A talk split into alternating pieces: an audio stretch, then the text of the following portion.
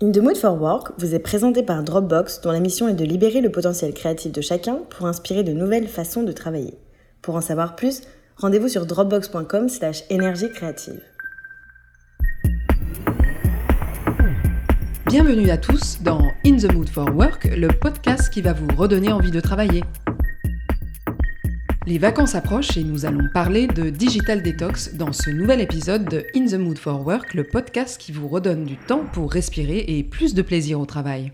Rachel, combien avez-vous d'écrans chez vous? Je ne sais pas exactement. Voyons, deux ordinateurs, un téléviseur, une tablette et un téléphone. Vous oubliez l'écran du GPS dans votre voiture, soit six écrans que vous utilisez quotidiennement. Et oui, c'est la vie dans le siècle du numérique. En fait, je me sers beaucoup plus souvent de mon téléphone mobile que des autres écrans. C'est normal, le téléphone intègre de plus en plus de fonctions qui appartenaient auparavant à d'autres appareils, comme les mails, l'accès aux réseaux sociaux, les jeux vidéo et même le GPS. En somme, les écrans nous accaparent de plus en plus et celui du téléphone mobile a pris une importance particulière. Au point d'ailleurs que la téléphonie devient une fonction mineure du téléphone mobile.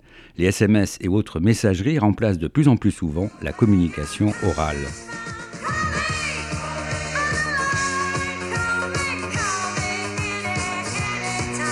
La chanson Call Me de Blondie date de 1980, c'est-à-dire bien avant le développement du téléphone mobile.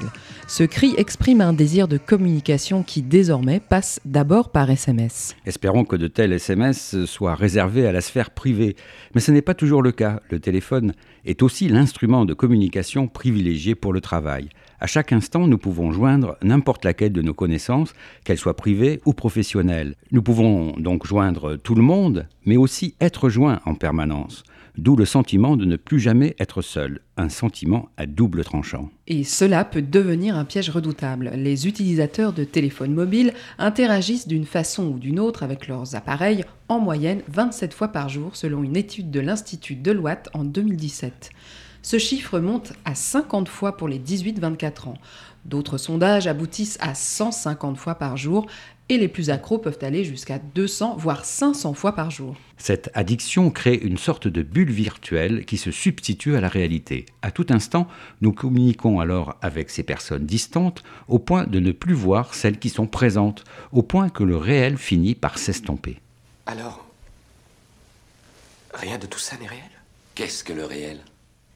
Quelle est ta définition du réel?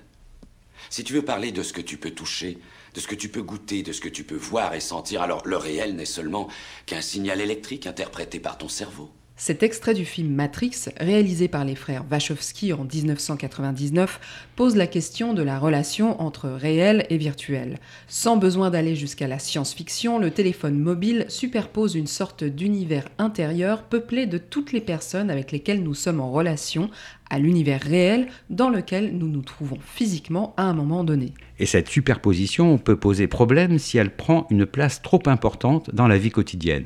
Le réel finit par devenir secondaire et même par disparaître. Nous vivons alors dans une matrice virtuelle que nous créons nous-mêmes. Avec le risque d'en devenir esclave. Cela donne ces scènes que nous avons tous vues, dans lesquelles des amis, voire un couple, sont à la fois ensemble et isolés parce qu'ils ne cessent de communiquer individuellement avec des personnes absente. Alors je décroche. C'est ça, alors tu vois. Et ça m'accroche. C'est ça, j'adore. Alors je décroche. Ce morceau du groupe Keys intitulé Décroche fait référence à l'addiction au téléphone mobile. Depuis quelques années, cette addiction porte le nom de nomophobie, c'est-à-dire no mobile phobia la phobie de ne pouvoir consulter son téléphone. Bien sûr, le téléphone est devenu un symbole. Il concentre en effet les principales applications du numérique. Paradoxalement, la téléphonie elle-même devient un usage minoritaire par rapport aux SMS, aux mails, aux réseaux sociaux, sans parler de la vidéo ou de la photo avec les fameux selfies. Autant d'applications qui permettent de communiquer sans limite dans l'univers virtuel du numérique, au détriment du réel.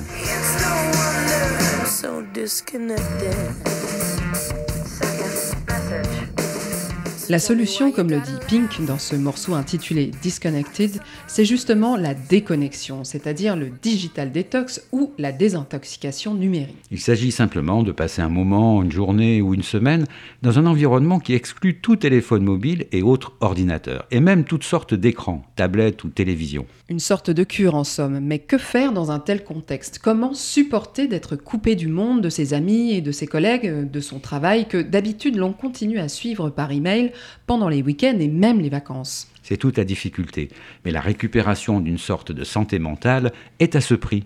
Un prix qui n'a pas échappé aux professionnels du tourisme qui se sont rués aux États-Unis d'abord, puis en Europe et en France sur ce marché juteux de la déconnexion.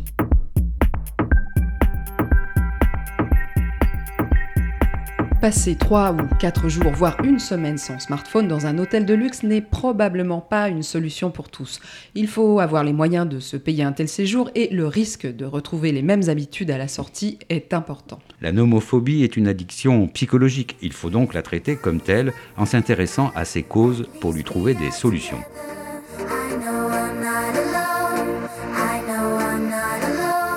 Alan Walker le répète dans cette chanson, il n'est pas seul. À moins qu'il n'ait besoin de s'en persuader. C'est précisément l'un des problèmes majeurs du téléphone portable.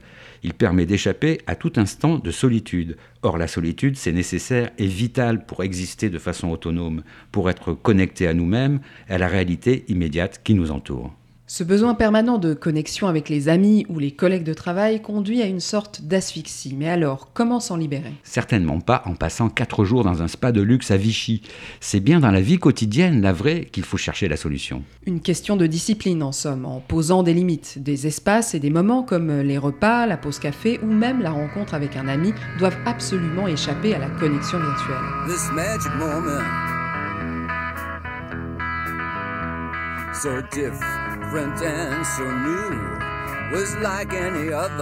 Le moment magique dont parle Lou Reed, c'est cela qu'il faut privilégier. Dans le blog qu'elle tient sur Dropbox, le sponsor de ce podcast, Christina Masberger donne de judicieux conseils pour mieux maîtriser les outils numériques, en particulier le partage des objectifs de la digital detox. Elle mentionne une étude qui montre que ceux qui font savoir à leur entourage qu'ils désirent se libérer de la nomophobie atteignent leur objectif dans 70% des cas contre seulement 35% pour ceux qui gardent cette démarche pour eux. Ensuite, l'environnement physique peut jouer un rôle important, bien entendu. Nul doute qu'un week-end à la campagne, sans connexion au réseau, peut donner un bol d'air salutaire. Les zones blanches vont peut-être ainsi trouver une valeur imprévue. Les vacances aussi sont une occasion pour se concentrer sur des activités physiques dans la nature, à l'abri de toute vibration, notification ou sonnerie de portable. Une telle immersion augmente de 50% la capacité des créatifs à résoudre des problèmes. De simples marches à pied, même de courte durée, boosteraient de 60% les capacités créatives. Encore plus simple et économie, réapprendre à ne rien faire.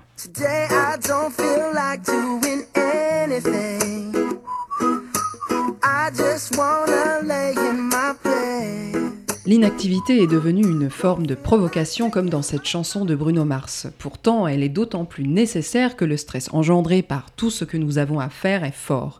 Le silence, l'inactivité et la solitude favorisent les connexions nécessaires au cerveau pour qu'il retrouve ses capacités de réflexion et d'innovation. Prendre de la distance permet de mieux analyser, de mieux comprendre. Le paradoxe, c'est que ce sont souvent les entreprises qui participent au stress de leurs salariés, qu'elles prennent conscience des limites de ce mode de management lorsqu'il devient contre-productif et qu'il met la santé de leur personnel en danger, est une excellente nouvelle. La déconnexion, qui est désormais un droit comme nous l'avons vu dans un précédent numéro de ce podcast, est aussi la garantie d'une meilleure efficacité au travail. Elle passe largement par la maîtrise du téléphone mobile.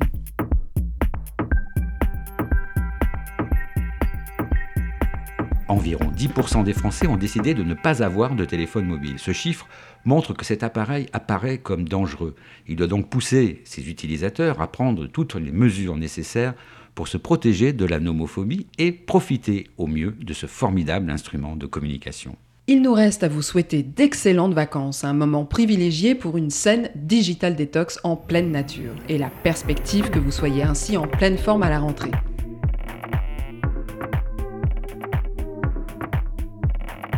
Nous vous remercions tous d'avoir suivi les 6 épisodes de In the Mood for Work, le podcast qui redonne envie de travailler.